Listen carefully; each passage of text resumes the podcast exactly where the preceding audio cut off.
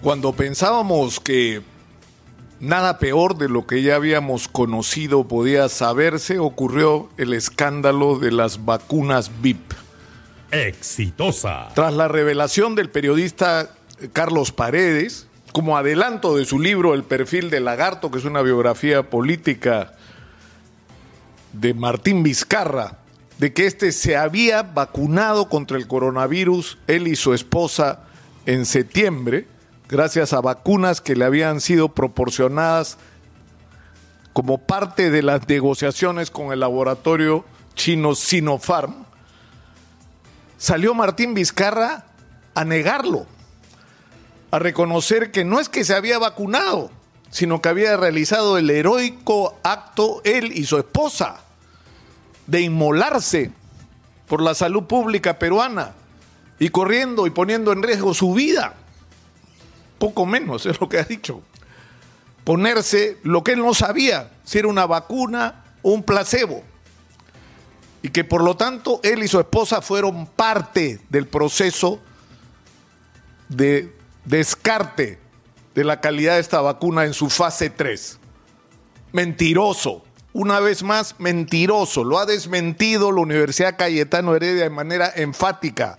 Martín Vizcarra no fue parte de ningún ensayo clínico. Martín Vizcarra recibió la vacuna y no ningún placebo. Y sabía que había recibido la vacuna. Y ha tratado de burlarse de todos los peruanos porque piensa que somos estúpidos, porque a veces algunos de nosotros actuamos como tales al creerle todo lo que dice.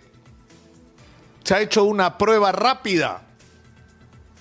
Y la prueba rápida, señor Vizcarra, acredita de una manera discutible si usted tiene o no tiene coronavirus, pero no le dice de manera precisa si usted tiene o no tiene anticuerpos, si se vacunó o no se vacunó y hace cuánto tiempo ocurrió. Exitosa.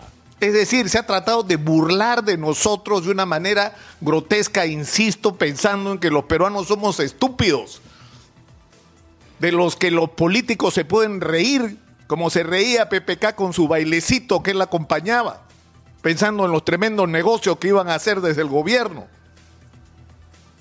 Lo que ha ocurrido en estos días es vergonzoso, vergonzoso, lamentable. Somos en este momento primera plana en diarios y noticieros del mundo entero por la vergüenza de que en el país donde más daño ha causado el coronavirus en proporción a su población, que es el país que llegó último a la negociación de las vacunas. El presidente y algunos políticos y funcionarios de su entorno ya se habían vacunado. Es decir, ellos habían resuelto sus problemas y los peruanos que se jodan. Porque ayer nos ha contado el presidente Francisco Sagasti que el 17 de noviembre, cuando él se instaló como presidente, no había un solo contrato firmado.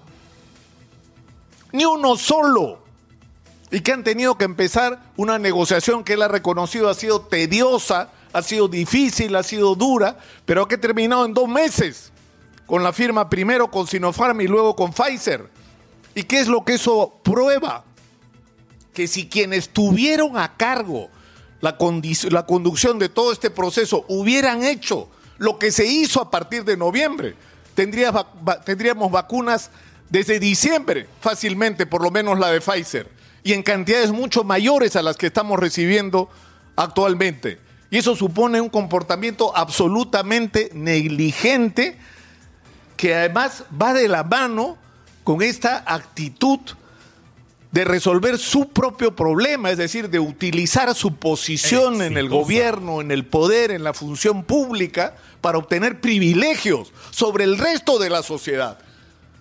Porque luego hemos sabido, gracias al reporte primero de la del portal Sucesos de Víctor Tipe, que eran dos mil vacunas. Y no una o dos, dos mil. Y eso se ha confirmado, eran dos mil vacunas. Y ha anunciado Oscar Ugarte, el nuevo ministro de Salud, que se ha abierto una comisión investigadora para saber exactamente quiénes se vacunaron y cuándo recibieron la vacuna. Y no hay ninguna justificación para hacer lo que han hecho Luis Suárez Oña, el viceministro de Salud, prácticamente nos dice que como él era un hombre clave en la lucha contra el coronavirus, era indispensable que se vacune. Y no es indispensable que se vacune la gente de la emergencia Grau, la gente de la emergencia Rebagliati, la gente de la emergencia de los hospitales de Huánuco y de Chimbote o de Iquitos, donde hay médicos que han muerto enfrentándose al coronavirus y enfermeras y tecnólogos médicos. O sea, la vida del señor viceministro es más importante que la del personal de salud que se está fajando, no ante posibles contagios, ante gente contagiada cotidianamente en contacto con gente que los puede contagiar y que puede poner su vida en riesgo. La vida de esa gente no vale o es menos importante que la del señor viceministro. Pero hay otro asunto grave, la de Elizabeth Astete, canciller de la República hasta el día de ayer. Hasta el día de ayer, porque ¿qué es lo que ha pasado? El día sábado, Oscar Ugarte, recién instalado como ministro, le pregunta a sus viceministros, ¿alguien se ha vacunado? Y resulta que dos viceministros se habían vacunado y lo tienen que reconocer.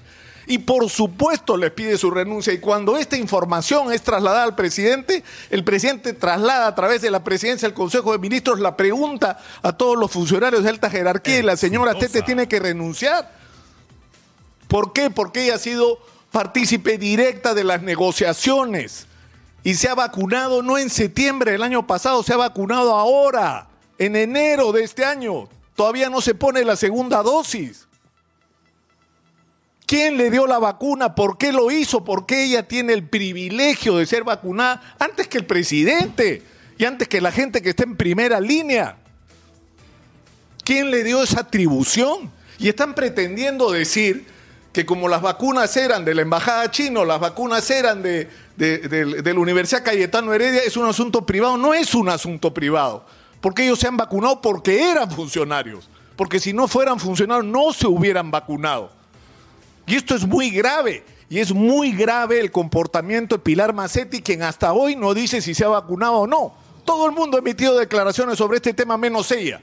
Pero ella le ha mentido la semana pasada al Congreso. Ella ha ido al Congreso a decir, yo no sabía lo de Vizcarra, ni sé si algún funcionario se había vacunado o no. Los viceministros de salud han dicho que si alguien sabía que se habían vacunado era ella.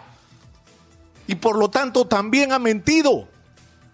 Nos ha ocultado información que ella conocía. Y sinceramente, yo no sé cuál fue la razón para la ovación que recibió el otro día de una serie de allegados al gobierno que estuvieron en Palacio de Gobierno aplaudiéndola. Por Dios, esta mujer es una de las responsables que la negociación por las vacunas recién haya empezado en noviembre, en términos reales. Ella es responsable de la situación del oxígeno que estamos viviendo hoy y que nos asfixia literalmente.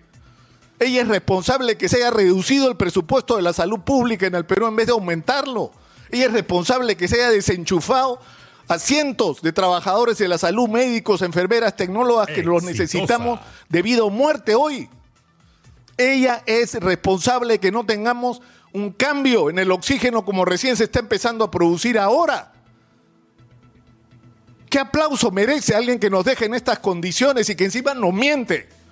Porque mintió la semana pasada. Yo creo que lo que está pasando hoy nos tiene que servir de lección los peruanos tenemos derecho a saber toda la verdad, toda la verdad sobre esta historia. Y saber uno por uno los nombres de cada una de las personas que se han beneficiado, ilegal y diría yo, delictivamente, delictivamente, de un privilegio para obtener una vacuna antes que el resto de peruanos. Y que tienen que recibir la sanción que la ley establece en estos casos. Y felizmente, ya despertó de su letargo la fiscal de la Nación y ha decidido abrir investigación sobre este tema contra Martín Vizcarra, a los que va a tener que agregar todos los responsables. Pero yo creo que es tremendo lo que estamos viviendo. ¿Cómo le vamos a pedir, y se lo decía yo ayer al presidente, en una conversación que tuvimos en Exitosa en la noche, cómo le vamos a pedir a nuestros jóvenes? ¿Cómo le vamos a pedir a los peruanos, a los ciudadanos que cumplan la ley? Si nuestros más altos funcionarios no la cumplen, se aprovechan su posición para obtener beneficios como una vacuna en este caso o para enriquecerse, porque ese es otro tema sobre el que no se habla lo que se debería hablar. Todo el sistema de adquisiciones y contrataciones para la pandemia ha sido una vergüenza de corrupción con comisiones ilegales que no se habían visto nunca en la historia del Perú, con proveedores que no tenían nada que ver con los productos que ofrecían y que lo único que tenían, como lo hemos dicho acá, es el gancho. Yo no tengo el producto, yo tengo quien me da Exitosa. el contrato. Y una vez que consigo el contrato salgo como loco al mercado a comprarlo. Y eso es lo que explica las sobrevaloraciones. Por lo tanto, no es un pecado o delitos cometidos por individuos, es un sistema el que se instauró durante el régimen de Martín Vizcarra y donde tiene responsabilidad la señora Pilar Macetti. También. Y esta investigación también tiene que ir hasta el final.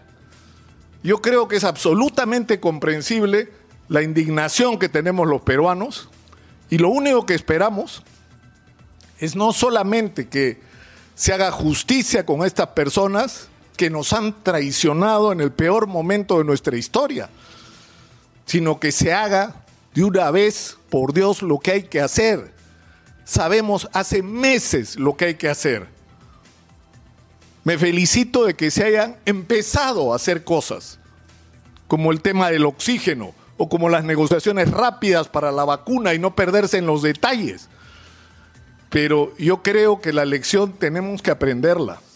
Tenemos que aprenderla. Más allá del castigo que personas como Martín Vizcarra merezcan por parte de la justicia, merecen sobre todo el castigo y la condena de nosotros los ciudadanos. No nos dejemos engañar más por estos fascinerosos que han hecho de la política un mecanismo para favorecerse y para enriquecerse ilícitamente. Aprendamos por Dios de una vez por todas la lección.